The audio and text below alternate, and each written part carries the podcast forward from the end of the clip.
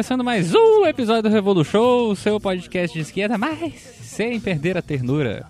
Né? E hoje nós estamos aqui para conversar uma coisa muito interessante com todo mundo, né? Basicamente, nós estamos aqui para discutir, conversar, levantar algumas questões em relação a organizações políticas, como vivem, onde habitam, como se alimentam é, e outras coisas do gênero. Mas antes de nós fazermos isso, né, eu irei dar uns pequenos recadinhos aqui. Né? Então, o primeiro recadinho que eu queria dar para vocês é que, se vocês não sabem, nós agora fazemos parte da Half Death, né, que é do Sr. Gus, né, ou como a gente brincou esses dias, o Gus comprou a esquerda, comprou o Anticast, comprou o Revolution, o que obviamente é mentira, né? As pessoas elas é, até pergunta, chegaram a perguntar pra mim, isso vai mudar o conteúdo do Revolu Show, né, etc. Eu falei, gente, não vai mudar nada. A única coisa que vai mudar é que agora nós temos um player maravilhoso, né, que é no Spreaker, e que a gente está aí no Spotify. Olha aí, que beleza, que coisa maravilhosa. Né, e eu não vou ter que mais me preocupar em quantos gigas eu estou gastando de gravação e quanto que eu tô pagando por mês. Então, o nosso querido é, Gus aí nos resolveu isso na Half Death, né, que também tá o Anticast, o pessoal do... É, do, do Direitos Humanos é ótimo, né? do Projeto Humanos. né? Então tá todo mundo aí nessa maravilhosa, nesse maravilhoso barco chamado Half Death. Nós estamos na parte esquerda da, do, do barco, né? É, além disso, né, lembrando, se você ouviu alguma musiquinha aqui, achou a musiquinha legal, no nosso, na nossa postagem tem dizendo quais são as músicas e as músicas que já existem no, na, no próprio Spotify, a gente tem a nossa playlist, que é a playlist show do nosso querido Revolu Show aqui, e que você pode ir lá e ouvir à vontade. Sobre as questões de cupons de desconto, nós temos no presente momento, né? É, o Urbano Show, tudo, tudo tem show, é maravilhoso. O Urbano Show, que é válido até o dia 26 desse mês, né? De você que está ouvindo nesse momento. Que é para os livros da Boitempo em relação à, coleção de Cidade Sitiada, né? Duas Faces do Gueto. É, que lado você está, Guerra dos Lugares, Ocupar etc. Se você ouviu o episódio anterior, você vai entender mais ou menos o que eu estou falando, porque foi um episódio maravilhoso com o João sobre ah, no, o novo militarismo urbano, né? Além disso, nós temos o cupom do Revolution, esse é o termo mesmo, que são os descontos na, na camiseteria da Sublimo, né? E do pessoal da Veste Esquerda, né? Que é o Revolution 10, que é 10% de desconto na veste esquerda, além de 30% de desconto nos livros da expressão popular, que é Revolution Expressão Popular. Bom, então é isso, né? Eu espero ter dado os recadinhos aqui nesses minutinhos iniciais para vocês e não se esqueçam para você incentivar que esse podcast continue existindo, vocês podem se tornar nosso padrinho, né, no www.padrim.com.br/revolution e contribuir com 5 reais aí por mês ou o que der para você contribuir para, para mais e para menos. E a partir de 5 reais de contribuição você também concorre a é, os nossos sorteios de livros mensais. Tá ok, galera? Se você não pode ser um padrinho, você pode cooperar de formas diferentes, como por exemplo mandando isso, essa gravação, esse podcast para o seu pai, para sua mãe, para sua tia, para pagar e periquito cachorro todo mundo poder ouvir e espalhar a palavra desse podcast que em algum momento desse nosso estado brasileiro se transformará em um podcast ilegal. então é isso, pessoal. Vamos ao episódio.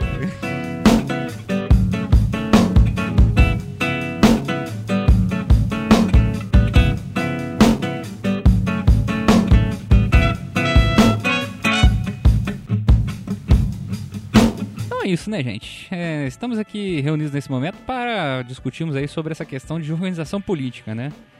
É, e para fazer essa discussão, né, para fazer esse bate-papo super maravilhoso aí na, no, na World Wide Web, é Web 2.0, né, nós estamos aqui ao meu lado esquerdo, Larissa Coutinho. Diga lá, Larissa. Olá, proletários do Brasil, tudo bem com vocês? Tudo bem, tudo legal, tudo top. Não muito, né, com cenário político, mas beleza. Vamos que vamos. muito bom. E ao lado de nossa querida Larissa Coutinho, nós temos Marília, linda garota de Moscou. de Moscou, que está em Berlim. Exatamente. É, isso mesmo. Boa noite, gente. Um prazer estar novamente no Revolu Show. A Marília é a única pessoa do podcast que possui imunidade diplomática. É. E ao lado de Marília, a mulher com imunidade diplomática alemã, nós temos nosso querido Eduardo Barba, porque senão o pessoal vai achar que é o Cristiano Barba, mas eu, Eduardo Barba aí do Infoproletários. Diga lá, estreando aí conosco. Oi, camaradas, como que vai aí? Vamos junto aí na Info é, Militância. Muito bom, na info, infosfera, né? Como é que, é? eu gosto muito daqueles termos muito antigos que as pessoas utilizavam pra internet, sabe qual é? Meio, meio, meio... Eu tenho muitos amiguinhos virtuais, né? Aquela música maravilhosa do... do último eu não consigo lembrar o nome do cara agora. Mas enfim, né? Então a gente está aí nesse momento aí pra gente conversar sobre essa questão aí das organizações políticas ou de como organizar politicamente, né? Cada um tem a sua experiência, né? Cada um tem o seu momento em que começou a se organizar politicamente. A minha história de organização política é engraçada, eu até cheguei a comentar um pouquinho aqui com as pessoas, né? É, eu era do PSTU, né? Então, desculpa. É... Primeiramente, eu, eu, era apenas um rapaz jovem, eu, eu tinha acho cabelo. O, eu acho que o Eduardo tem que pedir uma desculpa maior, porque ele foi do PT. ah, mas... Pesado, pesado. Mas na década de 80 foi um partido importante. Mas você não tava lá na década de 80, vamos combinar. Olha aí, olha aí, peraí, calma, não vamos começar o sectarismo aqui nesse podcast. É... Afinal Gente, mas contas, isso aí, isso aí é a união da esquerda, é a união da esquerda em torno da piada. É, é boa, é, é, verdade. é verdade. A, a é... zoeira une a esquerda. Exatamente. E aí, cara, inclusive uma amiga minha uma vez, que é de direita, né, chegou para mim assim: "Ah, eu gosto muito de vocês da esquerda, na moral, eu queria muito entrar para esquerda, mas eu não consigo porque eu não concordo com as ideias". Mas, eu, mas por que você queria muito entrar? Porque vocês são tão divertidos, vocês são tão legais, etc. o pessoal da direita é tão chato. Eu falei, caralho. Pode crer, a esquerda é divertida. Sincerona. Pois é, cara. Eu direita conheço... sincerona. Exato, eu, eu conheço o termo esquerda divertida. É... Razão. Menos o PSTU. Mas, brincadeiras à parte, é, que obviamente eles levaram a sério. É, eu, eu estava aqui morando em minha terra natal, né, quietinho na minha e tudo mais, e pensei assim, pô, eu queria me organizar politicamente, já tinha alguns anos de estudo no, no, na área de serviço social. E aí, um belo dia, eu fiz uma coisa extremamente boba, né? Eu descobri onde é que era a sede do PSTU, porque o pessoal eu achava muito confuso, né? Era uma coisa muito nova para mim, tinha acabado de sair do PT, eu já não gostava muito do PT. E aí, é, eu acabei batendo na porta lá do PSTU e falar, oi gente, tudo bem? É, me ganhem. Tô aqui, eu sou facinho. Né? E aí, foi assim que começou me a... Coptem. É, pois é, foi assim que começou a, a todo esse, esse, esse, processo de militância na minha vida, né? E quando eu fui ver, estava no centro acadêmico, quando eu fui ver, eu estava na, na direção do, do Executivo Nacional de Serviço Social, e aí meu cabelo ficou para trás, né? ficou em algum lugar lá entre 2008 e 2012, né? Então, basicamente foi isso, assim. É... Acabou o podcast, né? É isso que vocês devem fazer. Vocês batam na porta das organizações e... Um abraço para todo mundo, tchau! Tchau, falou, gente. Tchau. Falou, gente. Tchau. Valeu, um abraço. Uh! É, mais brincadeira, né? Assim, então, assim, eu acho que seria legal cada um aí falar um pouco, eh, inicialmente, né? Como vocês começaram a vida de militância de vocês, né? Onde, onde surgiu? Marília nem vale, né? Marília começou a militância e estava com seis meses, né? De vida, alguma coisa assim. Não, mentira, eu nasci, eu nasci no dia seguinte de uma manifestação. Marília nasceu no dia seguinte da Primavera dos Povos em 1848. A Marília é uma entidade. Meus pais foram numa manifestação e, e aí no, no, na noite seguinte, né, eles voltaram para casa e aí de madrugada eu nasci. Olha aí que beleza. Aí. e aí começou já a militância. É, e né? aí foi isso, assim, na verdade, assim, resumindo, é, resumindo assim, foi a vida inteira, mas eu acho que nos anos 90 e nos anos 2000 tinha muito era muito forte assim no Brasil essa coisa da gente se organizar em ONGs, terceiro setor, projetos mais práticos, né? Fazer coisas assim, ah, mão na massa e tal. Tinha muito essa essa pira e foi foi acho que teve um impacto importante quando acabou a União Soviética e, e caiu o Muro de Berlim, né? Quer dizer, você tinha todo um, um grande luto, talvez, acho que assim da esquerda também buscando renovação, mas também fazendo um processo bem intenso de de autocrítica, de ver os próprios limites. Acho que tudo isso pesou muito na minha vida para demorar muito tempo para eu me organizar num partido. né? Apesar de estar próxima dos partidos, você está falando do PSTU, pô. Quando eu cheguei na, na fila do trote, assim, na, na Unicamp, quando eu entrei, em 2005, chegou uma menina do PSTU, assim, e eu já militava no movimento estudantil secundarista, né? Já conhecia muito bem o PSTU e muito bem de perto, assim, e a menina chegou assim, ah, você conhece o PSTU? Eu, aham. Conheço e não gosto. Ela, ela chegou bem no pé do seu ouvido e falou assim, né, Marília? Aí, você tá afim de uma militância diferenciada? É, tipo, eu, tô- eu- eu brinco, mas assim, hoje a gente é amiga, a gente se encontra em todos os rolês também, porque estamos na mesma frente, né? É a Camila Lisboa, não sei se vocês conhecem, que é do, ah, conheço sim. Acho que ela tá, tá no mais, então ela era minha veterana. Olha aí eu sempre conto essa história, assim, foi barato. É, mas assim, e aí, pra mim, acho que 2013 foi um, um marco no sentido de entender que essas formas de organização que até faziam algum sentido até 2013 já não eram mais eficazes, assim, né? Que a gente precisava de uma organização muito mais consistente, muito mais séria, muito mais ligada a um projeto é, mais definido coletivamente do que, que a gente quer enquanto sociedade, né? Então, foi a partir daí que eu resolvi que eu iria entrar num partido. E aí fiquei em dúvida entre o PCB e o PSOL e acabei entrando no PCB principalmente por causa do centralismo democrático. Eu tenho um texto enorme que eu explico isso. Teve, fizemos também um anticast sobre organização política, é, sobre militância e tal, em que também contei essa história um pouco mais. Mas aí só retomando e resumindo um pouco como é que foi essa minha essa minha entrada nessa fase atual, né? Já que meio que eu sempre tive envolvido em política. Show de bola. É, vou passar para Eduardo aí. Eduardo? É, a história da minha família se mistura um pouco com a minha história de militância, porque meu bisavô era do Partidão, né? E depois ele, ele deixou até o- uma herança assim política para minha família, porque é, meu pai, antes de eu nascer, ele já era militante do PT, né? Então na década de 80 eu brinquei, mas na década de 80 é, meu pai me levava nas manifestações no, no Anhangabaú, que tinha sempre é, comício muito grande naquela época, né? Então, é, eu já nasci meio que filiado, assim, ao PT, meus pais são filiados até hoje, É, eu já não, porque a corrente que eu faço parte saiu, mas, assim, eu comecei muito tempo, muito, muito jovem, quando eu estava ainda no, como secundarista, eu já era filiado ao, ao PT e militava, né? O Lula não tinha sido eleito ainda. E depois que. Mas só fui descobrir as correntes que tinham dentro do partido, porque no PT não tinha muito mais uma cultura de teoria na época que eu entrei. Então você não sabia que existia o centralismo democrático, o marxismo e as correntes internas. Você só ia lá no, no pad, cada um te abordava, mas ninguém é muito preocupado em explicar. E aí depois que eu acabei entrando é, na corrente que eu fiz parte, que eu faço parte, e depois a gente acabou saindo do PT, né? Mas é, já desde a da, de secundarista também, assim como a Marília, eu já, já militava, já, já entendia o que, que era fazer parte de um, uma organização política, né?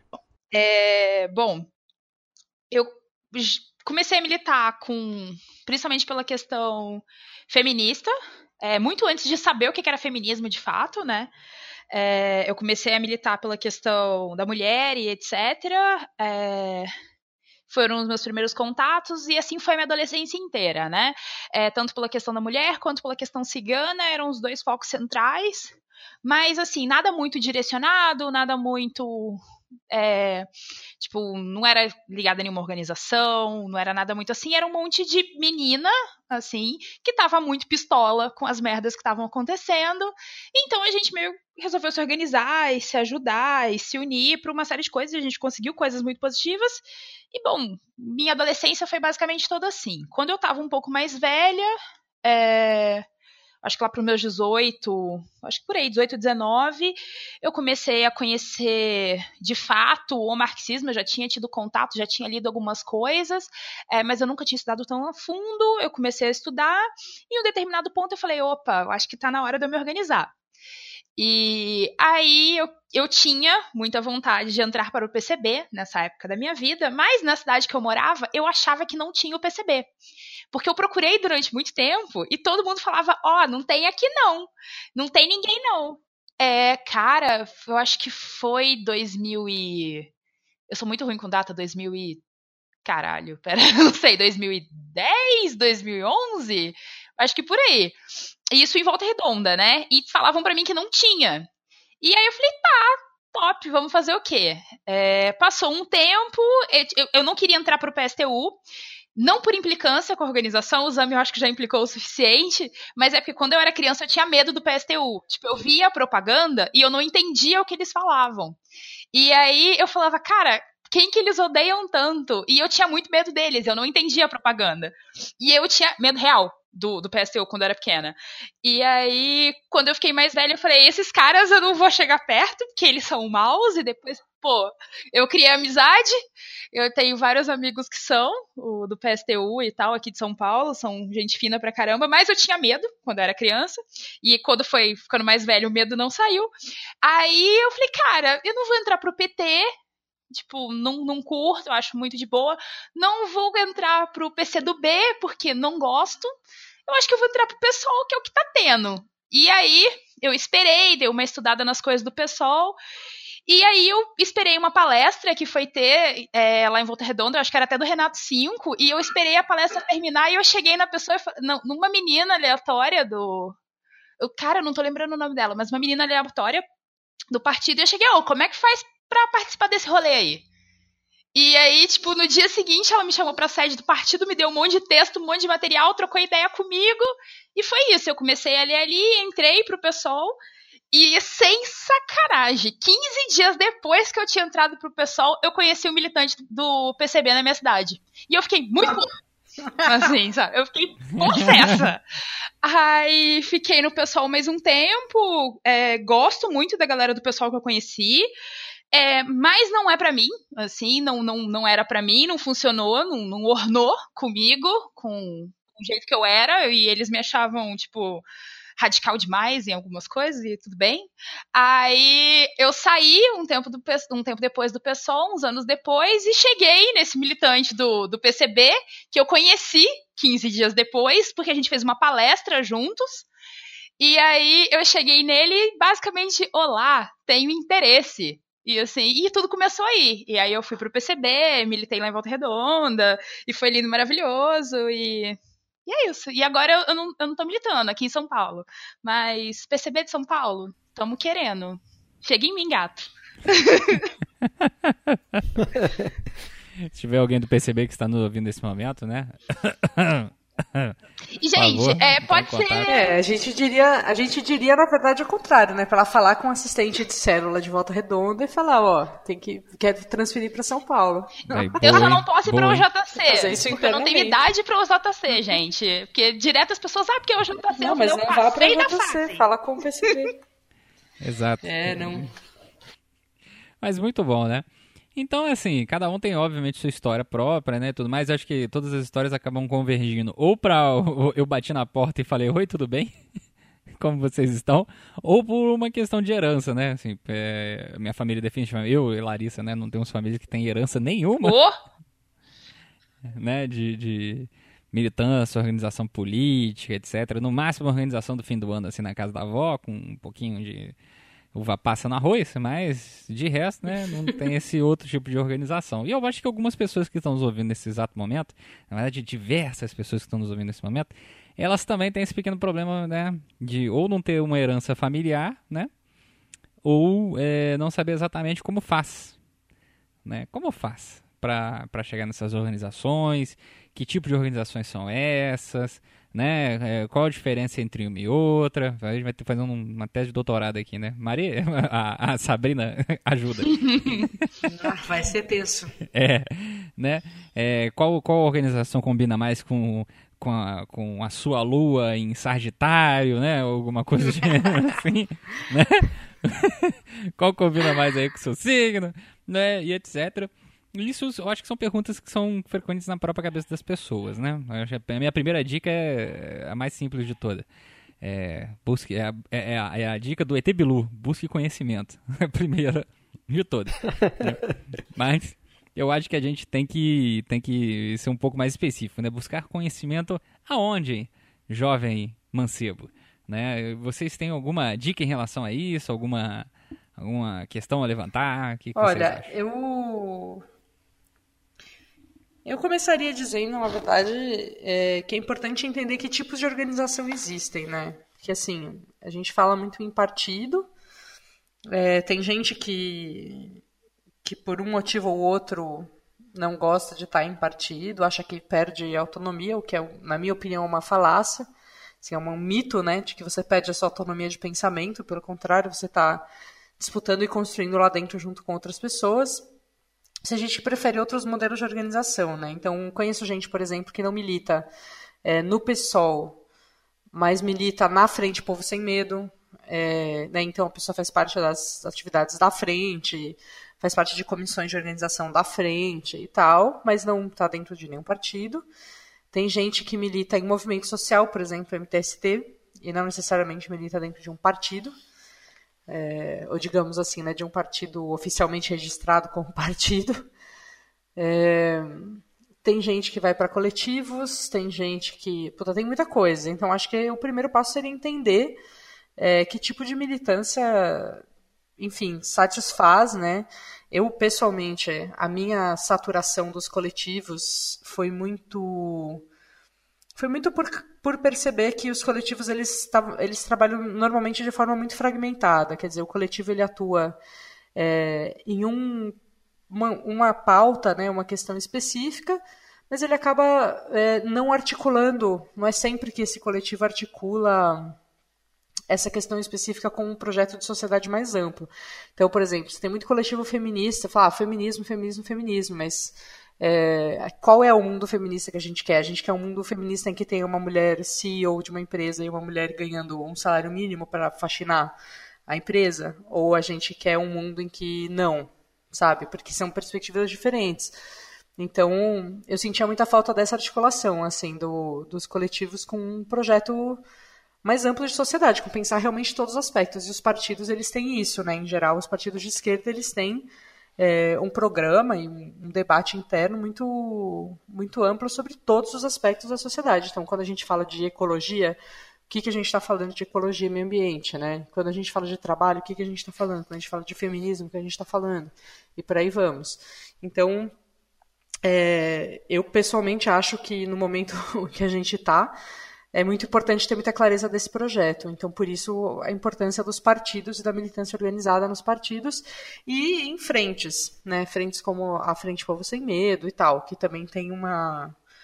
uma são uma articulação, na verdade, né? As frentes elas são articulações de projetos e, e, e grupos que têm pontos em comum entre os projetos que estão sendo disputados aí na sociedade. Fantástico, deu uma explicação muito boa é, em relação à questão dos coletivos. Veio da minha É. experiência pessoal. Olha aí, olha aí que beleza, né? É, a minha experiência com o coletivo também foi na época do movimento estudantil, né? Mas era um coletivo que. é, o coletivo, é, é, o- uma forma boa de explicar nessa questão do coletivo, partido, né, frente, etc. Me lembra muito quando a gente vai estudar plano, projeto e programa, né?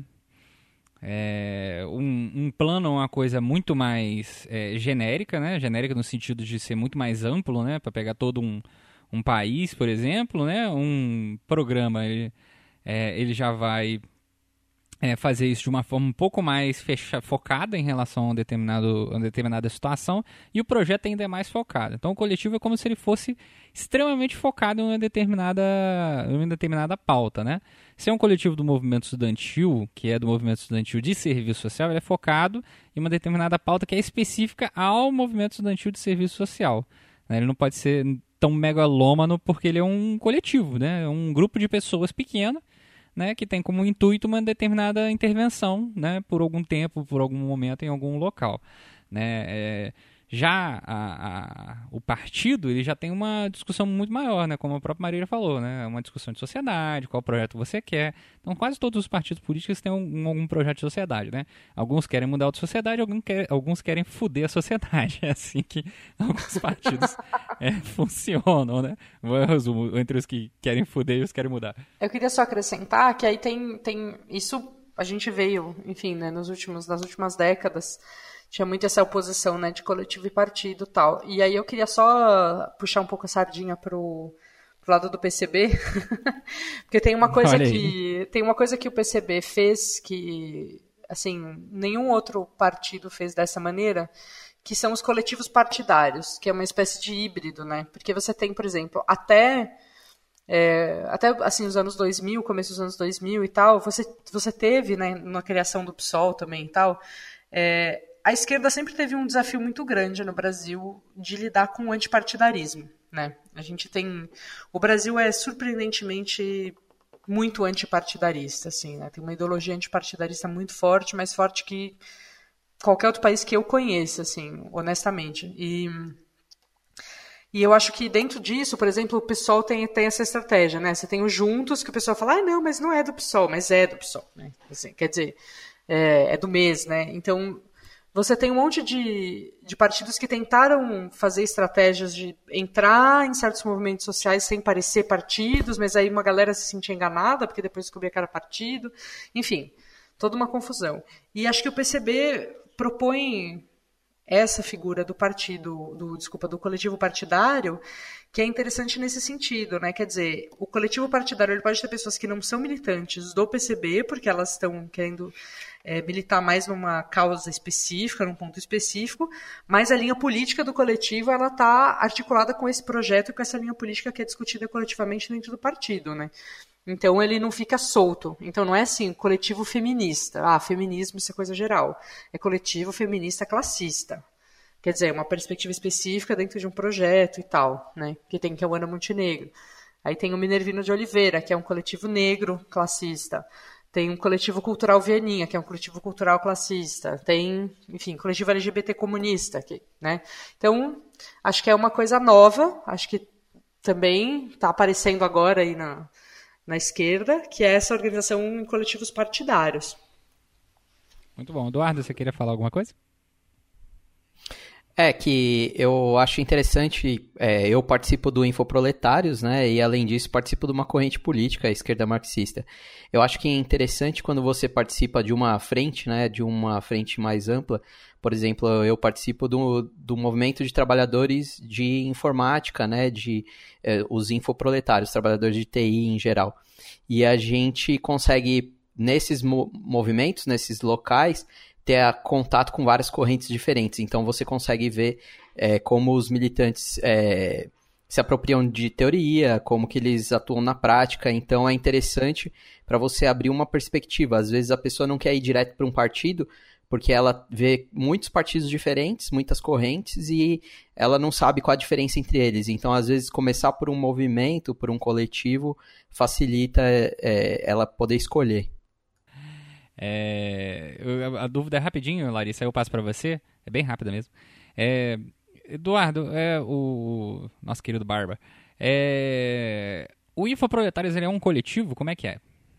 Porque assim, tem muita gente que às vezes nos ouve aqui e veio do Anticast, alguns deles são programadores, algumas pessoas são também é, até mesmo é, designers, né? Então é uma galera aí que eu acho que seria interessante você explicar um pouco. É, a gente classifica o Infoproletários como é, um movimento, né? Um movimento de trabalhadores de TI, porque tem uma questão no Brasil que a gente não tem liberdade sindical. Então você não pode escolher seu sindicato. É, a gente gostaria de construir um sindicato nacional de trabalhadores de TI, mas isso, é, é, usando a legislação atual que a gente tem, é quase impossível. E até porque a gente, como coletivo, entende que o Estado não deveria controlar como os sindicatos são criados. Então, como a gente tem essa marra aí legislativa, assim, uma, uma marra de legislação, a gente preferiu é, classificar como um movimento. Então, a gente chama de um movimento de trabalhadores de TI por condições melhores de trabalho. É, seria como se fosse um, um sindicato. O, então, a parada que eu queria falar sobre coletivos é que, bom, eu sou de alguns coletivos ainda, né? É, e assim, é, os coletivos têm as suas vantagens e desvantagens, né? Pra, eu acho que para quem não quer já começar de cabeça num partido, ou porque não tem conhecimento suficiente, confiança suficiente, ou qualquer coisa que impeça a pessoa de querer se organizar no, no num partido, é, a alternativa dos coletivos é interessante, mas a pessoa precisa entender que tem as suas limitações, sabe? É, normalmente, uma parada que eu percebi na prática com coletivos é que eles dão mais certo quando eles são focados em alguma coisa bem específica. Por exemplo, o, o Vira-Latas é um coletivo focado na assistência a, tipo, duas frentes, né? É, assistência das mulheres vítimas de violência, para fazer todo esse acompanhamento. E outra questão do, do Vira-Latas é o a questão da memória das mulheres da, da região, de Volta Redonda, né? É, que sempre. O coletivo tem o nome de Vira-Latas em homenagem às primeiras mulheres que trabalharam na CSN, linha de produção. Então, ele já tinha essa proposta de, por um lado, a gente relembrar as mulheres da cidade, as lutas que essas mulheres é, tiveram ao longo da vida, e por outro, por uma questão é, que foi, é, não porque a gente acabou escolhendo, mas porque a grande maioria das pessoas do coletivo já tinham maior domínio nessa área de fazer assistência à vítima de violência. O Zamiliano já acompanhou algumas vezes, quando eu ainda morava em Volta Redonda, é, de a gente estar tá de boa e aparecer alguma pessoa precisando na delegacia, a gente vai na delegacia, depois faz não sei o quê, e assim por diante, mas isso é porque eu já tinha uma bagagem nessa área e as outras meninas do coletivo também, então foi mais fácil ir por esse caminho pra gente. Era um terreno que a gente conhecia, a gente sabia que a gente ia poder fazer um serviço bem feito e ia tipo, contribuir da melhor forma possível, sabe? Então o coletivo tem essa vantagem, assim. E, por exemplo, o, o Mangueiras, que é um outro coletivo que eu construí, eu não tô mais nele, mas eu construí durante bastante tempo, ele tem como foco é, educação sexual e reprodutiva. É, e direitos sexuais e reprodutivos, né? São os focos principais. Então, era radicalmente diferente da proposta do do Vira-Latas. Então, você tem projetos no Nordeste que trabalharam na época do Zika, que o Zika surgiu, etc e tal. Então, você tinha acompanhamento e, e projetos que, que tratavam a questão do Zika lá. Você tinha é, questão de é, educação sexual em áreas que normalmente você não tem isso é, nas escolas, etc. Então, a gente teve questão de educação sexual e reprodutiva é, em em áreas quilombolas, em áreas ciganas, e eu acho que teve uma, uma experiência em regiões indígenas também, mas eu não, eu não participei, então eu não sei direito. É, mas então, assim, é, são os focos. Os coletivos têm esse lado positivo, sabe? A questão para mim, que foi até o que a Marília falou, que, bom, para mim, o, o, o coletivo precisa ter um viés classista, obviamente, então, é... mas isso assim, né? É pelo que eu defendo, pelo que eu quero de sociedade, etc, etc, etc. Então, se você procura um coletivo, você tem que levar isso em consideração, sabe? Tanto o que você quer fazer, quanto como você pode contribuir e o que aquele coletivo pretende. Ou se você quer criar um da mesma forma. Mas o coletivo tem uma parte muito negativa, tá? Que eu senti isso na prática durante muito, muito tempo, que é, tem a galera que pega e mete a mão na massa e mete o louco e vai, e tem uma galera que também não quer fazer tanta coisa. E isso num coletivo pequeno ata muito a organização. Então tem, tem esses prós, tem esses contras, assim. Mas, de modo geral, é isso. Eu tenho uma pergunta muito simples também. Hum. Eu tô aqui no papel de cidadão comum. É, o que, que é um coletivo classista? É, são pessoas classudas? Como é que funciona isso aí? É, tem etiqueta? que negócio é esse de classismo aí? Deixa eu responder essa já que. Vai lá, Marília. Então, classismo. Eu posso complementar a pergunta dele? Ah, pode. Vai, manda. Porque, assim, é, o que eu entendo, é, vendo de fora, não participo de nenhum coletivo desses daí, que tem muitos que são identitários, mas eles têm um nome classista. Então, assim, ah, é, coletivo feminista classista, mas ele é feminista, mas só que ele tem um nome classista. Então, a gente meio que não é identitário. Ou é? Então, a primeira coisa que eu vou fazer é fazer uma. aproveitar e mandar já essa crítica gigantesca aí para todo mundo que faz essa separação entre ah, isso é uma pauta identitária, isto é identitário. É, tá tudo errado, teoricamente, em termos de teoria, em termos de conceito, em termos da apropriação política é, desse termo, mas eu acho que isso daria pano para manga para a gente fazer um outro Revolution só sobre isso. Assim. Já, já tá convidado previamente. É, afinal, o que são e se, é que, e se é que existem de fato pautas identitárias, porque identitarismo é um tipo de coisa que a gente pode, a gente vê até marxistas sendo identitaristas, né? A gente, enfim, é uma discussão bem complicada e não tem a ver com a pauta. Não é porque está falando de feminismo que é identitarismo, não é porque está falando de LGBT que é identitarismo, e falar de identidade não é a mesma coisa que ser identitarista, são coisas diferentes. Então a gente precisa esclarecer isso no debate da esquerda hoje, que está muito mal informado, infelizmente. Né? Mas é então, acho que, assim, eu realmente acho que não vale a pena entrar nesse nível de detalhe agora no Revolution. Nesse. A gente, a gente pega um só para isso. É, e o que eu acho é que, assim, o que eu vejo, né, é que, assim, quando a gente fala em classismo, é, quando a gente fala em, por exemplo, no feminismo, quando se fala em interseccionalidade ou interseção, né, é quando você entende que as estruturas sociais que discriminam, que rebaixam, é, que conferem poder a certos grupos sobre outros, elas não são chapadas, elas são múltiplas.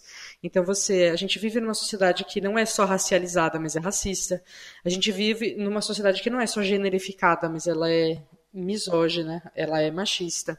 A gente vive numa sociedade que também não é só que existem estratos sociais e meras diferenças entre grupos sociais, existe classe. E classe implica poder, e poder implica exploração nesse contexto. Então, é, quando a gente entende essas coisas de maneira conjugada, digamos, né, a gente está fazendo uma leitura que é uma leitura interseccional ou consubstancial. Daí tem uma diferença entre esses conceitos também. Um deles vem das marxistas, que é o consubstancialidade. As feministas marxistas francesas falam muito nesse conceito. E o outro vem de uma matriz anglófona, que é a interseccionalidade. É, os dois dentro do, da discussão feminista. Né? É, e o que acontece quando a gente fala que é classista? A gente fala que a gente, por exemplo, a gente tem um coletivo negro Minervino de Oliveira no PCB, né, que é um coletivo negro classista. Isso significa que é, quando se pensa a questão do negro no, no coletivo minervino, nunca se vai destacar a questão do negro da questão de classe. Né? É, e por consequência também não da questão de gênero. Então, você não vai fazer uma análise de que, ah, não, é importante ter representação negra na propaganda, e olha que bom que o Obama é negro. Né? Ele está lá bom, jogando bomba na Palestina, mas ele é negro, sabe? Olha que bacana. Né, para a comunidade negra, como se, como se, se negro não tivesse classe, como se negro não tivesse gênero. Né? Então você tem uma, uma construção no classismo que é essa, que é de, de interligar essas coisas. Então, quando a gente fala de coletivo feminista classista, LGBT classista, coletivo negro classista, tem a ver com isso. Tem a ver com colocar uma perspectiva de classe e entender que as estruturas sociais estão atreladas. Então, a gente vai discutir as questões específicas ligadas à estrutura machista no coletivo feminista classista, mas a gente vai também é, entender que a gente também, dentro da classe, a gente tem, tem homens que são da mesma classe social que a gente, e esses homens eles vivem opressões também, eles também são oprimidos, não por serem homens, mas por serem dessa classe social, né?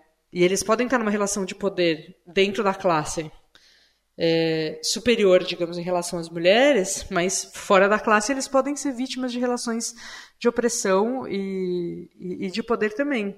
Então a gente não destaca as coisas, não é uma análise simples de fazer. Né? E quando a gente propõe fazer uma análise classista, é meio por esse caminho que a gente. É, mais, é, é uma tá análise indo. que engloba mais uma, um, o conceito de totalidade, né? Ver a, a totalidade de inserção do, do indivíduo social né? na, na, na nossa sociedade, Exatamente. tudo aquilo que influencia diretamente nos processos do cotidiano dele, né? É, eu, eu, Exatamente. A perspectiva é, complexa, é complexa, né? Vou fazer igual. Eu, ninguém viu aqui, porque não dá pra ver no podcast, mas eu estou fazendo igual o Haddad nesse momento. E segurando a mãozinha sinistra e falando é complexo. É complexo. É complexo. E é mesmo. Sim. Então, pessoas, nesse momento eh, a gente vai entrar numa coisa extremamente interessante. A Larissa ela selecionou algumas perguntinhas, é, poucas perguntinhas, é, que as pessoas fizeram lá no Revolufãos, que é o grupo autônomo é, do Revolu Show, né? Na verdade, feito por, por fãs aí do Revolu Show. E a gente vai aproveitar esse momento aí pra gente levantar essas questões. Então, Larissa, pode levantar a primeira pelota aí. Beleza, vamos lá. Digitalmente, como se preservar? Usa camisinha. É uma. É, então essa é bem cabeluda, é bem complicada, porque depende muito do nível de interação que você tem na internet e, é, para falar a verdade, é muito difícil você utilizar das tecnologias mais novas e não estar tá se expondo de alguma forma. Então, tem uma lista gigantesca que eu posso dar de dicas. É, a primeira delas é não use o Windows. É, o Windows ele, ele é, é sabido que a Microsoft pega até os cliques que você faz com, com o mouse para saber aonde você clica mais, mas não só isso, várias informações. Ele, é, ele é, tem problemas de, de segurança, então a gente já recomenda usar Linux. E tem alguns Linux que são mais voltados para segurança, são mais complexos, alguns mais simples. É, não se expor muito, tem algumas que são chavão, já todo mundo já sabe que não se expor muito na internet, então não ficar toda vez que você vai almoçar fazer check-in no seu restaurante favorito, onde você senta, tirar foto. É, essas daí são mais simples, então todo mundo já deve saber. É, mas também tem algumas ferramentas, por exemplo, o WhatsApp, ele coleta todos os seus dados, e ele é do Facebook, do Mark Zuckerberg também. É, e, e quanto mais massa de dados as, as ferramentas de repressão têm, é, ou as empresas têm seu, elas conseguem mais é, acuracidade, mais é, certeza de quem você é. Então, quais são seus gostos, aonde você vai. Então, quanto menos informação você passa para essas empresas e usa é, menos o, a internet, então é mais fácil de você ficar anônimo. Tem algumas ferramentas que são melhores que outras, a gente pode falar depois dessas ferramentas específicas, mas o ideal é não se expor demais, não tirar muita foto sua própria. Tem algumas tecnologias até que você não tira foto sua, mas você tira do ambiente e é, do ambiente você consegue informações da pessoa, que a gente nem, nem imagina que a, a, a, os exércitos usam, né? As agências de segurança dos países. E tem várias é, formas que eles fazem para poder correlacionar os dados. Então, se ele tem a sua localização de um aplicativo e ao mesmo tempo você acessa a web page de outro, a gente estava numa discussão semana passada sobre sistemas operacionais mais seguros. E aí um deles falou sobre a rede Tor, né, que o pessoal go gosta de falar o termo uh, usual é Deep Web, mas na verdade é a rede Onion, que é o Tor, que é uma rede de cebolas em camadas. E aí, quando você entra na rede Tor, é, o, o primeiro servidor sabe quem você é, mas não sabe aonde você vai. O do meio, ele sabe de onde você veio, mas não sabe é, quem você é. E o do final não sabe nem o que você é, nem de onde você veio. E ele só sabe o que você está acessando. Aí a pessoa usa uma rede Tor para poder acessar a internet e, e não, não saberem de onde ele é. E aí depois ele vai e abre o Facebook. Ou seja, pelo Facebook você já sabe todas as informações da pessoa, mesmo ele estando usando a rede Tor. Então tem algum, algumas práticas que você tem que evitar, que é usar essas redes que o pessoal da tecnologia chama de devassa, que o Facebook é uma rede devassa, porque ele coleta todas as suas informações e ainda vende elas para terceiros, né? É mais ou menos isso é o princípio que a gente usa para falar se a pessoa consegue manter uma anonimidade na internet ou se ela está exposta. Posso fazer uma pergunta? Claro. Duas. Duas, na verdade. Uma que a gente sempre ouve o pessoal assim da segurança e, enfim, da discussão né, de criptografia, de segurança de dados e tal, falar muito dessa coisa do Windows, né? Só que eu acho, assim, pessoalmente sempre me parece um conselho muito surreal. As pessoas mal têm dinheiro para comprar um, um computador normal, muito menos, tipo assim, é, elas têm disposição, conhecimento, acesso e tal para elas, tipo, manja, irem atrás de um Linux e às vezes nem dá. Eu, por exemplo, amaria só trabalhar com Linux, mas não existe nenhum software que faça as funções é, que o software que eu mais uso para trabalhar faz, assim. E eu já testei, eu já, enfim, tenho vários amigos que são desse rolê, assim, da segurança e já procuramos e tudo mais, e realmente não tem, assim, então é foda, sabe? Então, tipo, também acho que é, é importante entender que usar Windows não é exatamente uma opção para a maioria das pessoas, né? E aí tem essa coisa da integração dos aplicativos, de que a pessoa já sabe usar e tudo mais. Então, acho que é, é importante também entender os limites disso e, e pensar, sei lá, outras, outras coisas. Assim. Eu percebi, por exemplo, eu acho que é uma questão de legislação local. Porque eu percebi, por exemplo, que tem uma função do Windows, que é aquela Cortana, que é tipo aquela assistente pessoal, aqui na Alemanha ela não liga, ela não existe. Mesmo que eu tenha o mesmo Windows, o mesmo computador que eu trouxe do Brasil. Aqui na Alemanha ele fala não está disponível no seu local, que provavelmente as leis de, de privacidade aqui são muito mais rígidas, né? Então, imagino que pensar uma solução política e não uma solução individual só, do tipo, ah, parar de usar Windows, sabe? É, pode ser uma coisa interessante. E aí, a segunda pergunta que eu ia fazer é que o que, eu, o que me parece é que a preocupação da maioria das pessoas que está envolvida em política não é tanto ah, se vão coletar meus dados no meio de um monte de dados massivos, porque de qualquer jeito você tem o número do seu celular, você pode estar usando SMS, você pode estar usando, enfim, Signal e tal, e o número do seu celular está registrado com seu CPF. Então, quer dizer, anônimo totalmente, dificilmente você vai ser, né? Usando o celular, por exemplo, comunicação instantânea. Eu acho que a maior, a maior parte da, da preocupação das pessoas é muito no nível da conversa pessoal. Como é que você tem uma conversa pessoal sobre uma organização política num contexto em que isso é considerado terrorismo e você faz isso da maneira que seja o mais difícil possível para quebrarem a segurança e terem acesso ao conteúdo da conversa, né? Então não é só uma questão de ah, saber onde você está ou não, porque nem sempre você precisa é, é, assim, você vai precisar esconder 100% onde você está o tempo inteiro, ou isso vai ser possível. Mas acho que essa questão do conteúdo das conversas, que a polícia hoje em dia já usa do jeito mais simples. Bota uma arma na sua cara e fala, e mostra a conversa. Tipo, desbloqueia esse celular na minha frente, sabe? E, e se você não desbloquear, você vai fazer o quê, né? Então, acho que tem essa preocupação, assim. Então, acho que pensar ferramentas seguras, de repente, umas dicas nesse sentido seriam boas, assim, de que ferramentas seguras que podem ser usadas para esse essa preocupação muito cotidiana, assim. Eu tinha uma pergunta em relação a isso, né? Sobre se o Telegram era melhor do que o Signal. É, ó, é minha pergunta. tá. É, a gente internamente no Infoproletários a gente ainda está fazendo uma discussão em relação a isso. É, depois que aconteceu a, a, o segundo turno da, da eleição, a gente fez uma reunião mais ampla para pensar uma reorganização do Info. E aí, entre as questões, a gente também entrou na questão de como a gente vai indicar para as pessoas, fazer um texto até, e a gente está pensando também em vários estados fazer oficinas sobre isso. Eu já participei de uma em São Paulo, e a gente está pensando em fazer oficinas sobre a questão da segurança. Então, a gente não tem ainda algo fechado. É, alguns é, dos infoproletários usam Linux e indicam usar o Linux.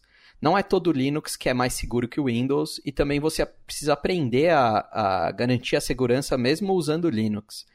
É, é complicado para as outras pessoas que não usam Linux, que não são da área de TI, utilizar o Linux? Às vezes é, às vezes tem algum aplicativo que você utiliza no Windows que só funciona no Windows, às vezes não existe alternativa.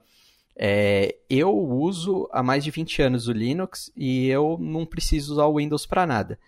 É, tem algumas pessoas que até hoje têm necessidade, então varia muito. Agora, uma solução coletiva para isso é, seria a gente fazer essas oficinas, eu acredito. Não sei se tem uma outra forma de solucionar, senão lutando contra o Estado que a gente vive, que é uma, um Estado bonapartista, que, que vai atrás das pessoas e, não permite a, a organização como deveria ser. É, agora, em questão dos aplicativos, né? A gente é, tem o Signal ele tem uma vantagem do que o Telegram, que é a criptografia dele. Ela, ela, é uma criptografia mais forte. Só que a criptografia do Signal ela não é tão forte o bastante para garantir que você esteja tranquilamente mandando mensagens e que ninguém nunca vai interceptar sua mensagem.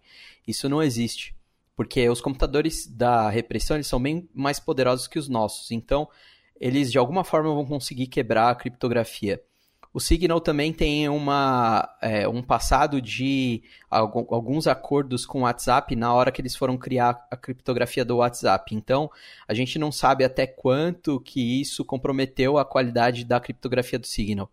Outra desvantagem, aí o Signal tem uma desvantagem em relação ao Telegram, que é assim, no Signal você, seu número fica conhecido da pessoa que é seu contato. No Telegram não. Se você só tem o, o, o usuário, o arroba do, daquele usuário, você não consegue falar, saber o número dele de telefone. O inverso é verdadeiro. Se você sabe o número de telefone, você tem toda a informação do usuário, ele pode mudar o arroba dele e você vai continuar sabendo quem ele é. Mas se você só tem o arroba dele, você não tem como saber o número. Outra coisa boa do Telegram é que ele tem bot. Então, se alguém possui o conhecimento um pouco maior de tecnologia, ele consegue é, é, conversar com outras pessoas usando um bot. Então ele tem uma camada de abstração maior é, para ser localizado numa questão de uma busca. E outra coisa que tem o Telegram de interessante é você é, colocar um timer para sua mensagem se autodestruir.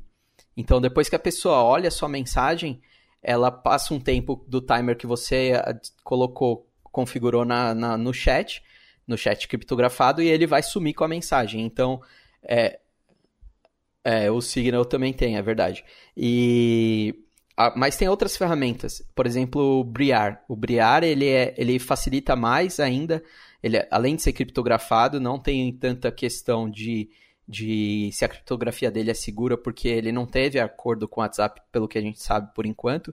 Ele é open source ele pode ser auditado, né? Diferente do Signal, que não é software livre, então você não consegue ver o código para saber como ele funciona por trás. E, e o Briar, ele só manda mensagem quando está online, as duas pessoas. Então, é, eu posso fazer o self-time destruction e eu só minha mensagem só vai chegar do outro lado quando eu e a outra pessoa estivermos online. Então a gente consegue ter mais garantia de que a outra pessoa leu e acabou a mensagem, depois nunca mais foi vista. É, outras dicas, é, isso daí já de amigos meus que, que já foram parados pela polícia. Não colocar sua impressão digital lá no celular, porque aí o policial vai pegar e encostar seu dedo lá e ver se funciona é, para desbloquear o celular. Mas é, é, tem, tem, tem um limite, né? Você não consegue se precaver de todos os é, todos os tipos de abordagem. Como você disse, se o policial chegar e te forçar, é, ah, desbloqueia aqui, não sei o que, mesmo sendo ilegal, a única coisa que você pode fazer é deixar cair o celular sem querer na frente da, da repressão, né? Sim. É verdade, jogar o celular no, no mato, né? Tipo, cair para quebrar, você disse? É, e aí ninguém nunca mais vai conseguir ver o que estava escrito. Aí se você, é, se você achar que o, o, dinheiro que você gastou nele tá de boa. É, se, se, o que tiver é, dentro do é celular questão. vale mais a pena do que o dinheiro, né? Então eu acho que vale a pena estourar o celular no chão. Mas isso você tem que avaliar de quem é você, né? É, dependendo do tipo de coisa que você tiver no é, celular. Vale a pena explodir o celular na parede, né? Mas, mas assim, é, eu acho que assim, essa questão da segurança ela também perpassa é, você fazer uma autoavaliação, né? Quem é você? O que, que você anda fazendo, né? Porque entrar numa paranoia generalizada, tipo, estão todos me olhando, bicho, olha só, calma, não é assim que funciona. Você é, o, é o, o Astolfo, que nesse momento tem 26 anos, mora na casa da sua avó e ninguém liga para você, sabe? Então, assim, Exatamente. calma, né? Não é, não é, é que a, a, a repressão, ela não avalia todo mundo ao mesmo tempo, né? Ela tem que ainda ser seletiva, né? Ela tem que observar Sim, por exemplo, eu que sou aqui do Revolt. Até por uma questão de recursos, né? Sim, sim, não tem um recurso para observar tipo 7 assim, bilhões de é, seres humanos. É, no sentido assim, o cara, é, os caras, os caras não vão botar um, um ultracomputador para quebrar a criptografia de uma conversa, para não sei o que, se os caras não acharem que é tipo uma coisa Relevante, muito importante, né? É, então, é... então, assim, um exemplo, um é. exemplo disso, né, é assim, eu sou aqui o Zamiriano, né? Sou do Revolution. Eu já aceitei pra mim que eu tô fudido, né? Porque tem o. Eu tô na merda. Porque tem o Revolution, tinha um canal no YouTube, né? Sou comunista, falo essa porra publicamente há não sei quanto tempo, e blá, blá, blá, blá, blá, blá. Então, assim, eu, eu tenho que tomar cuidado, né? Eu tenho que prestar atenção no que, que eu tô fazendo, né? No que, que as pessoas estão fazendo. Eu tomo cuidado até nas coisas que eu falo aqui no Revolution pra ninguém virar e falar assim: ah lá, fez igual o Mauriás, hein? Fez, citou aquele poema lá e fudeu a vida, né? É, completamente. Então, assim, eu, tenho, eu tomo cuidado até com poeminha. Depois daquele negócio do Mauriase, eu fiquei cuidado com cagaço até de poema. Ó, esse poema aqui eu não vou usar do Brecht. Deixa ele para outro momento, né? É, então, assim, é, tem que se fazer essa autoavaliação, né? Ah, eu tô numa passeata e eu faço parte da organização da passeata. Aí são outros 500, né? Aí tem que realmente pensar nisso, na autodestruição da mensagem, né? Da organização da passeata, qual o objetivo da passeata, né? Onde é que vocês estão? Essa passeata é igual as passeatas de 2013, em que tudo estava explodindo, né? Ou essa passeata é só, a gente só quer um pouquinho mais de alegria e ousadia, né? Eu estou na, na marcha da maconha, né? Então, assim, tem que avaliar tudo isso. Se você faz parte da organização, se você não faz parte da organização, né? É, então, vamos, vamos com muita calma na paranoia nesse momento, né? Etc. É, Mas, aí, de qualquer forma, é, acho que aí... a, a superexposição na internet ela não, nunca é muito positiva, né? Eu vou dar um exemplo muito simples e bobo disso, né? Um tempo atrás, um pré-adolescente eh, entrou no Facebook de uma amiga minha, Larissa até sabe essa história. É, entrou no, Facebook de uma amiga minha e foi lá e chamou ela de lésbica fedida. Aí eu fiquei cheio de ódio no meu coração, né? E aí eu falei assim, porra, não dá. Só é um pré-adolescente, esse garoto precisa ficar esperto. Né? Eu acho que eu vou dar um jeito de entrar em contato com a família dele. e aí eu procurei no Facebook, aí eu olhei no Facebook, já descobri quem era mãe, pai, papagaio, cachorro, periquito. Aí fui ver se tinha história de localização, não tinha. E aí, numa das paradas, numa da, eu comecei a prestar atenção nas fotos dele e uma das fotos tinha o um colégio dele. E aí eu olhei o colégio assim, eu fiquei, cara, que colégio é esse? Aí eu procurei na internet, aí tinha um monte de colégio naquele estado daquele tipo, na cidade, na verdade, né? Minha sorte era um colégio só da, da cidade. E aí eu fiquei olhando, prestando atenção e tudo mais, e aí de repente eu prestei atenção em uma das fotos, tinha um reflexo do McDonald's. Na, Mano, na, olha o Zamiliano Stalker. É, no, no, vidro tinha um reflexo do McDonald's. Aí eu fui de colégio em colégio até achar o colégio que ficava na frente do McDonald's, pelo Google Maps, cara. Caraca. Então, assim, é, dá para você achar essas coisas sem precisar de um supercomputador. Assim, às vezes a gente deixa muito e, e é, o poderoso porco aí que é o nosso saudoso policial civil, ele mesmo fala assim, ele gosta muito do Facebook porque as pessoas deixam todas as informações ali, então facilita a vida dele como policial, né? É, não precisa às vezes de um supercomputador para fazer algumas coisas simples, por exemplo, eu encontrei qual era o colégio do garoto, mas a gente acabou deixando para lá, não fiz nada, não, não, entrei em contato porque eu queria entrar em contato com o colégio, né, para eles, pro colégio avisar os pais que o garoto tava ofendendo os outros na internet aí, isso é um absurdo, né? É, só que como ele tinha menos de 12 anos, a gente não abriu um registro de ocorrência porque ele não ia cumprir medida socioeducativa. Claro. Infelizmente, né? É, então, é... eu queria complementar, complementar isso aí, falando que a questão da, da, da, segurança da informação e das mensagens, principalmente de comunicação, ela é diferente quando você está falando assim, ah, tuas mensagens pessoais e tal, ou quando você parte de uma organização e está falando de mensagens internas da organização, né? Porque é isso que está para ser criminalizado agora. A organização política de qualquer coisa que possa ser considerada, entre aspas, atentado contra o Estado, contra os interesses do Estado. Então, é, é uma definição super geral que pode caber qualquer coisa em termos de organização política, mas é muito diferente você pensar, ah, vou pagar minha conta do Facebook porque eu repostei um link sobre o Boulos, sabe? Tipo, não, não precisa, né? Não é por aí. Não é tipo assim. Ainda não chegamos nesse ponto. Talvez a gente chegue e a gente vai precisar do desespero quando chegar, mas guarda o desespero para lá. Ev... É, Sim, tem algum evento de esquerda que você acha legal e que você quer ir, mas você não quer expor? Então, assim, anota o evento, não dá o, o. vai comparecer e vai, só vai. Você só precisa ir. Só precisa olhar o evento no Facebook e dar check-in no evento, entendeu? É. Agora, você sabe que eu, em termos dessa questão de, de privacidade, eu sempre pensei muito. Depois que eu fiquei conhecida, assim, com os textos em 2013 e tal, eu recebi ameaça de morte, né? Recebi, enfim, as coisas mais horríveis, assim.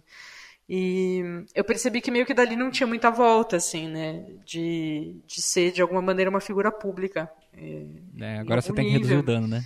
É, e assim, e também assim, assim, abertamente militante do PCB, e comunista, e feminista, e falando Sim, de gênero, sim, e sim. falando contra a família, e falando de, de sexo, e não sei. Então, assim, tô, tô também bem na Não, a minha, gente- assim. Mas eu acho A que. gente já eu- tá. Eu, você, Larissa, eu- o João. que eu- o que eu penso quando, a quando eu penso nisso é muito. Eu, eu sinto que produzir a informação que se tem sobre mim e colocar essa informação na internet e tal é também uma estratégia de defesa de alguma maneira, sabe? Então eu tenho algum controle sobre o que é o que tá lá sobre mim, porque eu sou eu mesma que tô botando, sabe? Então eu Sim. sinto também que ser conhecida também talvez dê algum, sabe, algum, alguma proteção em algum, em algum nível. É. Não sei. Posso estar errada, mas espero Sim, que sim. não. É, em algum nível, ser figura pública famosa, de uma certa forma, é, dá- tem a sua positividade, né? Porque, por exemplo, ah, quem vai prender um Caetano Veloso? Sacou? É capaz que prendam, mas assim, vai é ser outro outro, nível, vai né? ser outro, outro momento. Tipo, É, vai ser outro nível, vai ser um fuzuê do caralho, né? Um bundaleiro do cacete. É, enfim, né? Então, assim, tem que avaliar, né, o- isso. E, Eduardo, na sua opinião, o Telegram é um pouquinho melhor? Porque eu gosto particularmente do Telegram. É, eu também, desse. eu, eu sou suspeito porque eu prefiro muito mais o Telegram, mas assim, falando tecnicamente, tentando ser imparcial, eu acho um pouco melhor porque ele tem um pouco mais de, de garantias para você, essa questão do de não mostrar seu número e você poder interagir com a pessoa só mandando o nome do usuário é um pouco melhor. E a, os bots também. E fora os stickers muito interessantes que tem, que você consegue de militantes e, Sim, e- e bem divertidos. É divertido. Larissa, tem mais alguma perguntinha? Algumas, vamos lá. É, bom, próxima pergunta. Eu vou ter um filho ou filha, não posso morrer e eu preciso arrumar um emprego. Como eu posso ser resistência sem pôr minha família em risco? Desculpa, eu não consegui ler sem rir, porque a Marília riu e aí eu, eu não ri, é outra botando a culpa em mim. Põe a culpa na grávida. Eu tinha rido. Não, olha só, eu queria, queria responder a primeira coisa, assim, é, ninguém pode morrer. É, exato. Já É, começa eu também não. É. Não quero morrer, Já gente. foi. Não posso morrer. Eu sou filha única. Mas acho que a, a Marília tem mais vivências. Olha, é, eu queria primeiro, primeiro eu queria aproveitar e mandar uma, uma palavra de solidariedade para essa pessoa, porque realmente é muito louco o que acontece na cabeça quando a gente vai ter um filho. Eu tô grávida e devo ter, vou ter neném agora no começo do ano e tipo, no meio dessa situação política toda é muito louco mesmo. Então, minha solidariedade aí para a preocupação é, de quem mandou essa pergunta. É, Eu, Eu eu que- também tô grávido, quer dizer, eu não, minha companheira, mas Ah, também vou ter filho olha aí, mais no um. começo do ano. Aí mais um para a cota. E é realmente. Então, assim, acho que é importante mesmo a, a pergunta. Eu. Eu penso que, como. Obviamente, né? O Zamiliano colocou de uma maneira brincalhona, mas é muito real, né? É, não é para ninguém morrer. gente- O que a gente quer é que ninguém morra, né? É, e, ao mesmo tempo, o risco que existe de, de fazer política, ele não sei em que ponto que ele é muito maior do que o risco de não fazer, né? Porque a gente a coisa está se construindo de um jeito no Brasil em que talvez não seja nem preciso fazer grandes coisas para você sofrer algum risco. E risco você tem o tempo inteiro, né? A gente vai atravessar uma rua, tá em risco.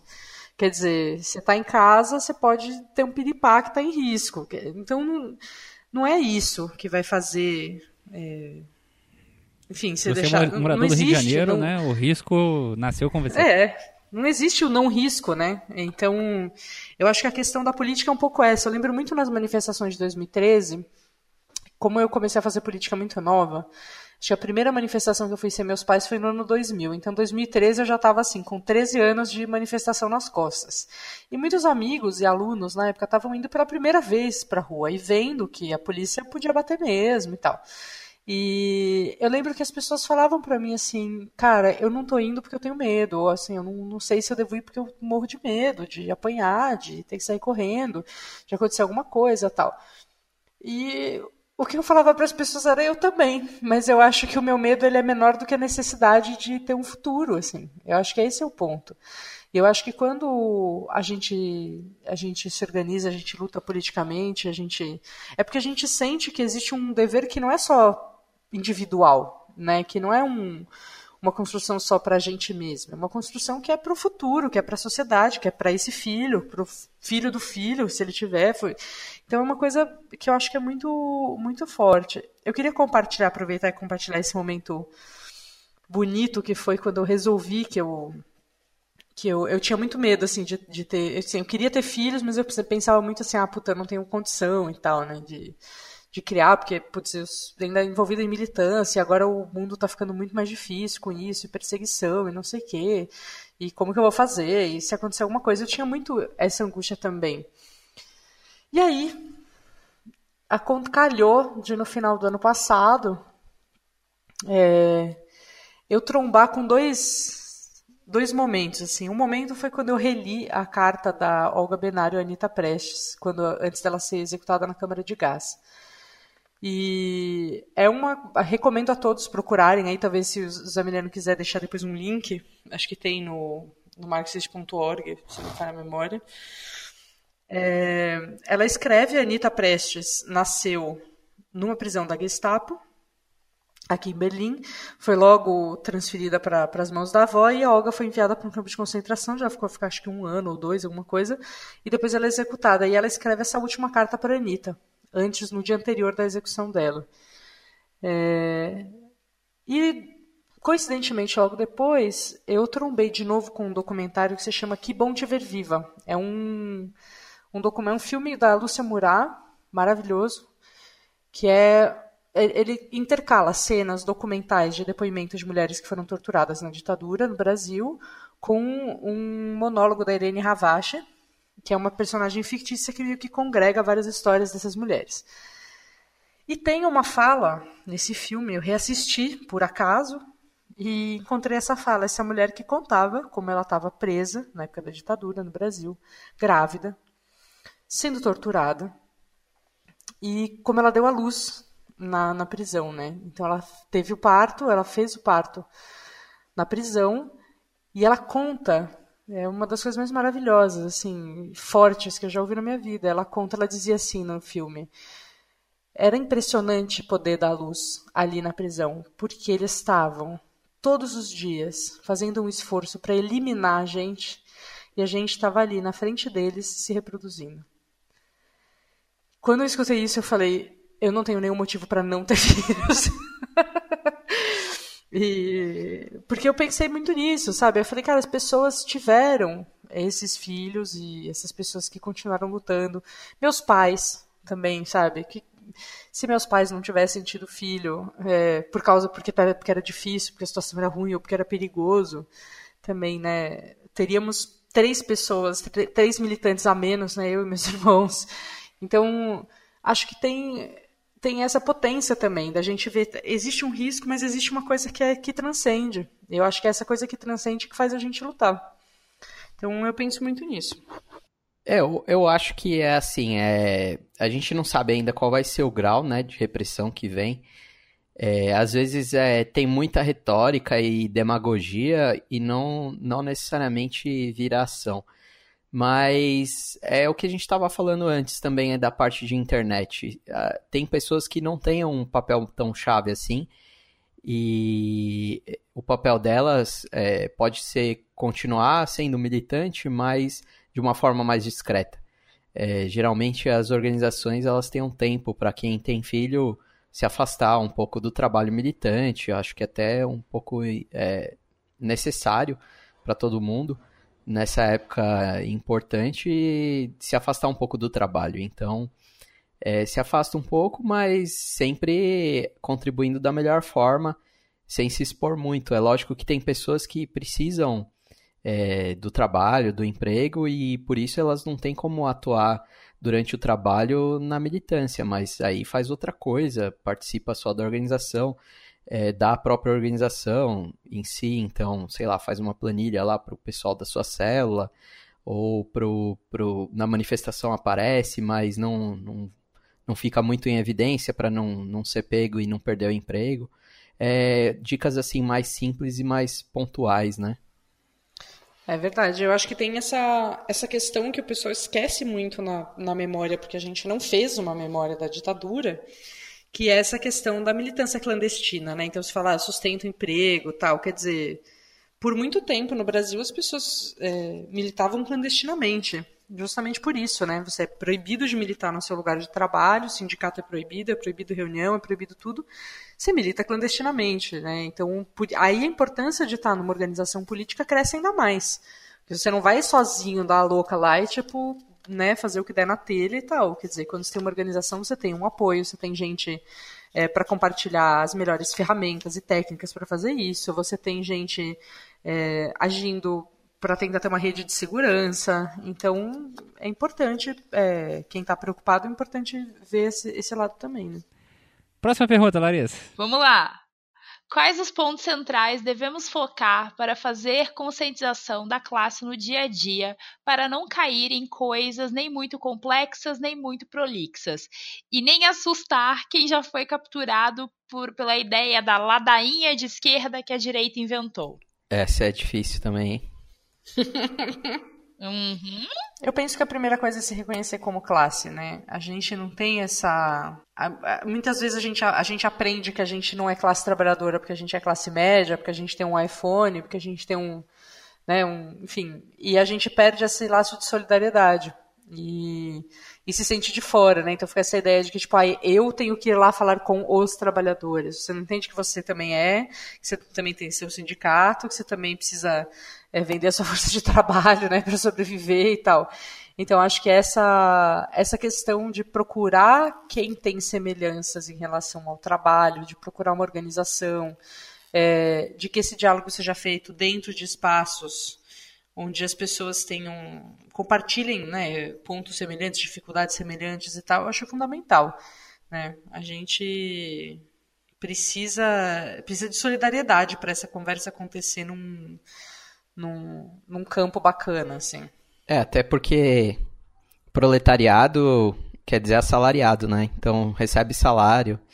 Aí é mais fácil de você conseguir conversar com a pessoa se você tem uma abertura de, de conseguir explicar para ela algumas coisas, né? Tem, tem gente que não quer ouvir mesmo quando já acha, ah, não, comunista, PT e não sei o que, já não quer conversar, é difícil mesmo. Aí não, não tem muito é, como evoluir a conversa, mas quando você já tem uma abertura para poder explicar alguma coisa, aí fica mais fácil. É, eu lembrei de uma história ótima agora que a Marília falou assim: ah, porque a classe média tem o um iPhone. Uma vez eu estava na, na universidade panfletando, vendendo o jornal da minha corrente, o Foice Martelo chamava na época, e aí, aí eu ofereci para um rapaz lá do meu curso de análise de sistemas. E aí ele olhou e falou assim: Não, mas vocês querem a revolução? Eu falei: É, a revolução tal. Ele: Não, não preciso mais de revolução. Meu PC já roda todos os jogos que eu queria. E aí eu fiquei pensando: Como que eu vou convencer ele? e aí até hoje eu tô pensando nisso. É, seu PC joga, roda todos os jogos que você queria, mas quando você tem que trabalhar para isso, né? Para comprar o próximo PC quando esse quebrar. Esse é o ponto. É, isso faz parte do, do próprio processo de produção, né? Fica saindo toda hora pra você ter que comprar um novo PC, para ele ter que ser mais potente, para comprar um novo jogo, blá, blá, blá, blá. Então, assim, né? Viva o consumo! né? Obsolescência programada. É, eu acho que, assim, falar com as pessoas é uma coisa... Vai, vai, depende muito da, da própria pessoa, né? É, de quem é você, né? De como você enxerga o universo. Porque cada indivíduo, ele é ele enxerga e interpreta a sociedade e a realidade de uma forma muito singular, né? É, então cada indivíduo sabe quais são as melhores formas de, de, de, de, discutir, de falar, de levantar questões. Né? Eu tinha uma amiga que ela brincava comigo, eu começava a falar de vassoura e terminava falando sobre revolução, né? ela, ela falava que era muito engraçado isso, assim. É, então isso depende muito, assim, depende do, do de, de, com quem que você está falando, né? Então você tem que avaliar o público que você está falando. Você está falando com quem? Você está falando com uma pessoa que se importa muito mais com o, o computador dele, ou você está falando com uma pessoa que se importa muito mais que o preço da, da gasolina subiu, ou você está falando com uma pessoa que se importa muito mais com o preço do gás subiu, né? É, então você tem que analisar cada uma dessas questões, né? Como é que você vai conversar com essa pessoa, sobre o que, que você vai conversar com essa pessoa, né? Como você vai chegar a, o objetivo que você quer no meio desse caminho, né? A cabeça ela tem que funcionar como se fosse um escritório, né? É, e você tem que pensar isso, né? Qual é a o que a pessoa está me apresentando nesse momento, o que eu interpreto desse momento que ela está apresentando e o que eu posso demonstrar para ela de uma possibilidade para resolver aquilo que ela está me apresentando, de forma que não seja uma coisa para ela que seja absurdamente é, impossível de ser realizada, né? E como em determinado ponto eu posso apresentar para ela o que é impossível de ser realizado também, né? Porque afinal de contas, se você é comunista, né, e você está aí é, nesse momento, ouvindo a gente, a gente normalmente pensa coisas que são impossíveis de ser realizadas até que elas sejam inevitáveis. Né? Olha, livre adaptação aqui do Trotsky. é... Olha lá, olha lá o PSTU. A pessoa sai do né? PSTU, mas o PSTU não sai da pessoa. Ficou ótima. Eu gostei bastante, tá? Eu não, nunca fui do PSTU. a livre adaptação, né? É, então, assim, é, a gente tem que pensar muito isso. Então tem que ser como um escritório mesmo, pensar a cabeça, retórica, o que, que a pessoa está falando, interpretar o que ela está falando. Eu acho assim, a gente vive um momento que ninguém está sabendo interpretar nada, entendeu? A gente não, não, a gente tá num momento assim de, de, de analfabetismo funcional fudido, sabe? Em todos os sentidos, tanto de interpretação da realidade quanto de interpretação de texto mesmo, né? É, entender o que é uma pontuação, onde é que está cada coisa. Então a gente tem tido muito problema de comunicação. E eu acho que os grandes problemas que a gente tem tido é exatamente giram em torno disso, né? Dessa comunicação, do que, que você está querendo dizer, para que, que você está querendo dizer, para quem que você está querendo dizer, né? com qual objetivo que você está querendo dizer. Se a pessoa retrucar aquilo com uma, com uma determinada fala, como você vai responder. Então isso é muito, muito pessoal, né? É, como você vai, vai fazer essas falas, né? É, eu, para mim é muito fácil porque, pô, é muito fácil entre aspas, né? Assim, para mim é um pouco mais simples porque eu tenho que eu tenho que, que, que trabalhar a retórica todo santo dia porque eu sou assistente social, né? Eu atendo um monte de gente que está abaixo da linha da pobreza e algumas pessoas que estão abaixo da linha da miséria, né? Se você acha que a pobreza é um problema, você ainda não conhece as pessoas abaixo da linha da miséria, né? Então, assim, eu tenho que, às vezes, conversar com as pessoas coisas extremamente complexas é, de uma forma que elas consigam entender. Como é que eu vou explicar para uma pessoa que está abaixo da linha da miséria, que está numa situação de violência doméstica, eu vou introduzir ela, por exemplo, ao debate básico sobre a questão de gênero e sexualidade? Entendeu? Já para pensar nisso, né? É, como é que você fala isso com uma pessoa que, que ela vem, vem sentar na sua sala e ela é, não consegue nem é, apontar direito aonde fica a própria cidade no mapa ou se sabe apontar onde é que está a cidade no mapa, ela não sabe ler a cidade no mapa. Entendeu? Então, assim, depende muito de muita coisa, né? E, e, a gente tem que se esforçar. Eu lembro quando eu militava, eu tinha o costume de, cara, conversar com um trocador. conversar com todo mundo, assim. E, e, testando até ver onde é que eu encaixava bem aquela conversa e a pessoa ainda ouvindo. Então, assim, você tem que falar, você tem que ouvir muito, né? Falar alguma coisa que deixa a pessoa com uma pulga atrás da orelha e perceber no rosto daquela pessoa que se o que você está falando entrou. Né? Porque o rosto da pessoa também te diz isso. Né? Se ela concordou com aquilo ou se pelo menos ela ficou em dúvida, assim, tipo, vai ser uma coisa que ela vai pensar e daqui a dois meses ela, tipo, porra, aquele maluco lá que falou comigo estava certo. Né?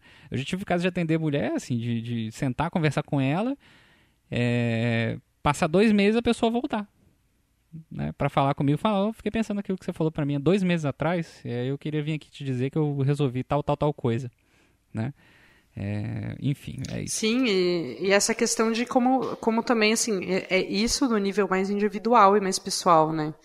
E aí, extrapolando isso, tem como isso se articula com o que outras pessoas estão também conversando por aí, fazendo, que é a parte da organização, que é o tema do programa, né? Que é, porque que é tão importante essa articulação, que não é você, indivíduo, lá fazendo uma coisa solta.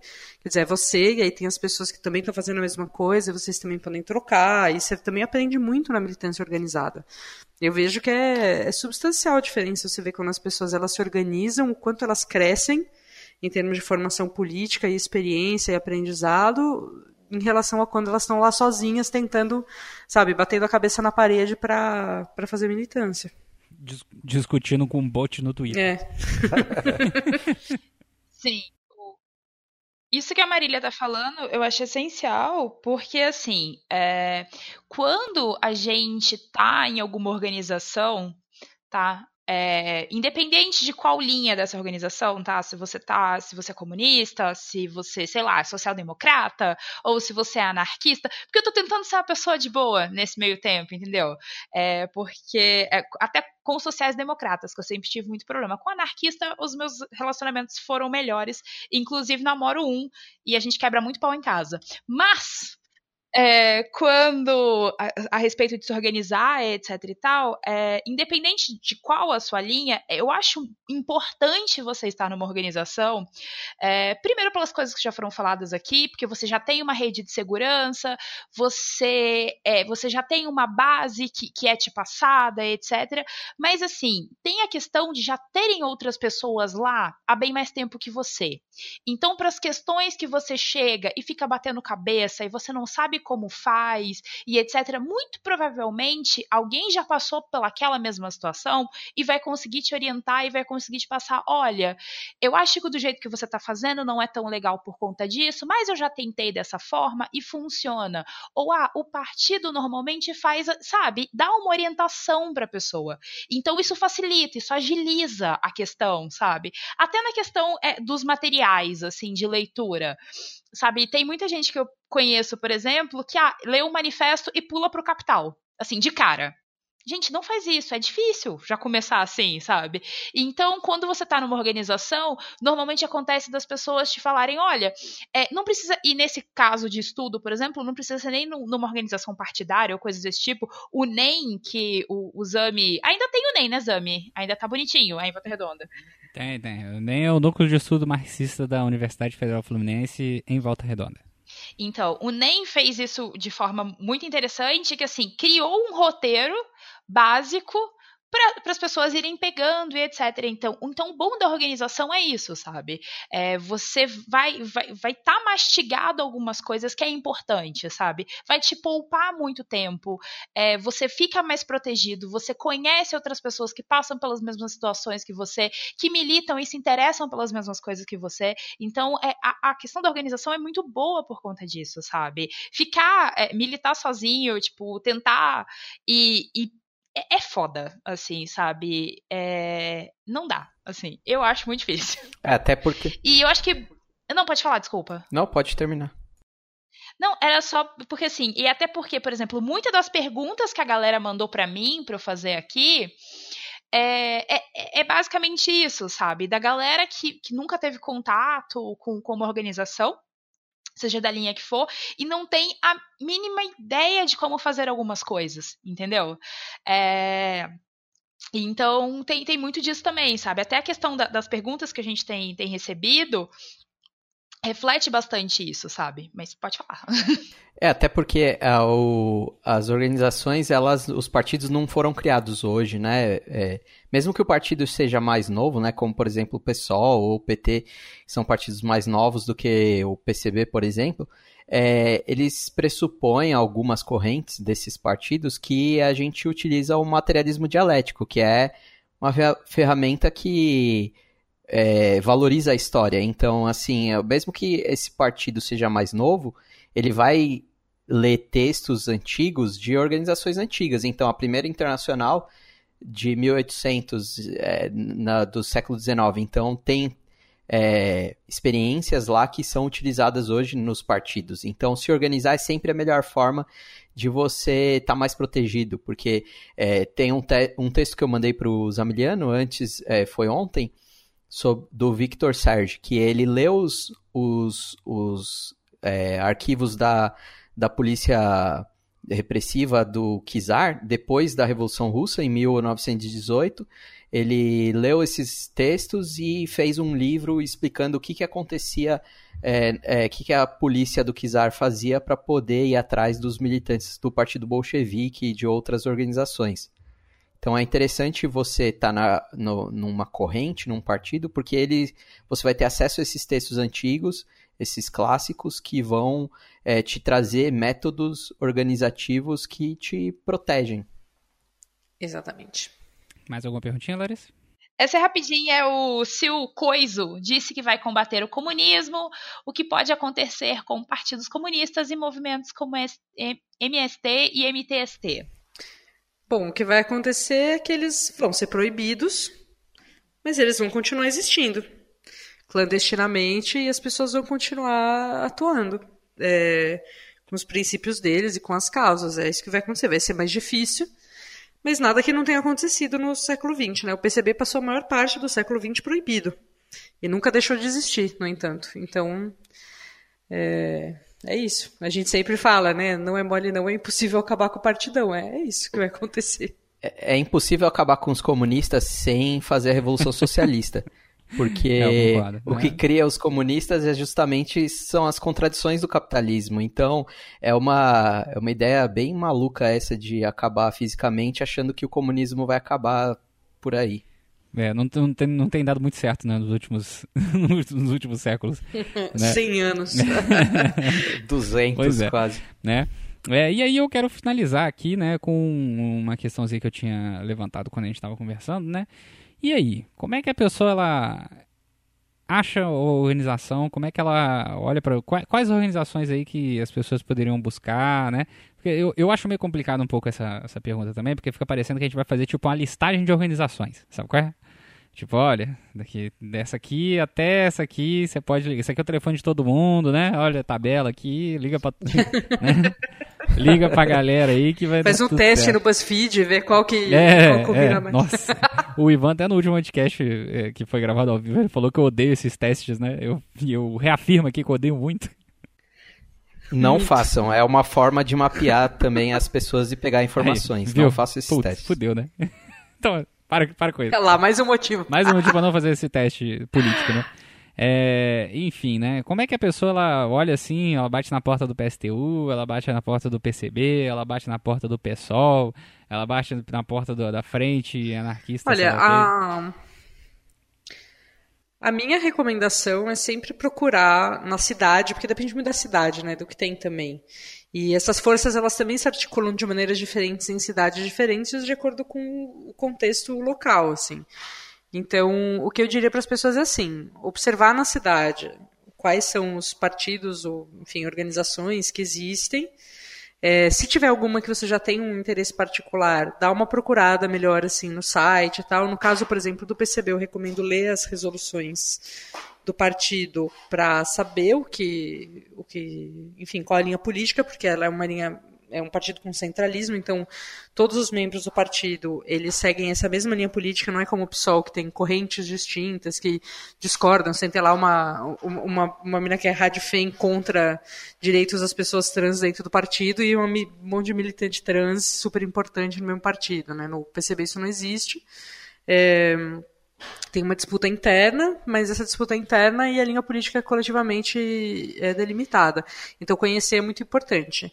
E, principalmente, conhecer as práticas cotidianas, eu acho. Então, se aproximar é, para participar de atividades como alguém que está interessado em entrar antes de entrar. Então, deixar claro esse limite, falar, olha, eu estou interessado em conhecer, participar para depois ver se eu entro, se dá certo. Então, fazer essa aproximação com a organização, com o partido é fundamental. É, antes de sair entrando, né? Tipo assim, ah, não, amanhã eu vou preencher uma ficha de filiação no PSOL. Tipo, calma, procura quais, quais grupos dentro do PSOL você já, já viu, qual você né, acha que é legal participar de uma atividade, participa, chega junto, pergunta para os militantes, conversa, pergunta como é que acontece quando eu não concordo com alguma coisa, o que, que eu tenho que fazer, como que a gente é, disputa isso, como que acontece essa disputa dentro do partido e tal. Então é importante saber como que acontece na prática. Exatamente. Sim, a minha última dica é se você estava na manifestação e aí passou alguém do PC do B, você já filiou. Sacanagem. Pode falar, Eduardo. Uma, uma outra forma também é que eu usei bastante no, na hora de escolher a corrente é ler a história das correntes. Então, na Wikipedia ou em outros sites mais confiáveis, você consegue a história do, da corrente, da onde ela surgiu, né? A corrente que eu faço parte do pessoal, é, né? ou do pessoal do PT. No PT também tem outras correntes. É, o, o, a corrente que eu faço parte, eu conheci a história desde a época da OSI, que é a Organização Social, é, Internacionalista, acho que é Socialista Internacionalista, e depois foi mudando de nome, e aí eu vi que era uma, uma história coerente, assim, que, com que eu achava que deveria ser a militância. Então, conhecer as histórias das correntes também é interessante. Então, ok. É, então é isso, pessoas. Era isso que a gente tinha a falar para vocês hoje, né? Essa, levantar essa a, la pelota para que as pessoas possam chutar, né? Se você tem dúvidas, não esqueça de mandar e-mail pra gente. A gente vai tentar resolver e vai tentar é, te dar alguma dica, né? Na medida do possível. Afinal de contas, nós não somos gurus, né? Ninguém aqui é o, o Oxo da esquerda, né? É, então... É, não se esqueça. O Oxo da esquerda. o. É, ninguém é o Oxo da esquerda aqui, né? É, então, assim, é, não esqueça se você gostou do nosso material, se você achou interessante o Revolu Show. Pensa aí com carinho no coração se você não gostaria de contribuir aí. Revolu Oxo. Revolu Oxo. se você não gostaria de contribuir aí é, com o nosso padrinho. Né? E se você não tiver como contribuir com o nosso padrinho, porque não está fácil para ninguém, não se preocupe. Afinal de contas, você pode sempre contribuir compartilhando o nosso podcast aí pelas ondas da AM e FM do seu computador, que não existe. tá ok, pessoas? Então vamos mandar um tchauzinho pra galera. Tchau, tchau. Tchau, tchau. Galera. Não, Tchau, Tchau. não tem o João hoje pra gritar. Um beijo, João. Um beijo, João. Beijo.